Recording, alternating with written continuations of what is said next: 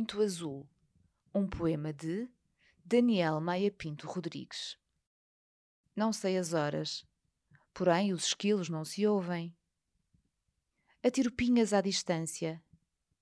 É devolvido o silêncio da luz aos pinheiros.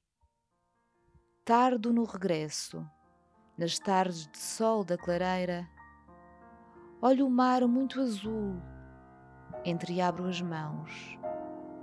Escorre a caruma apanhada ao acaso.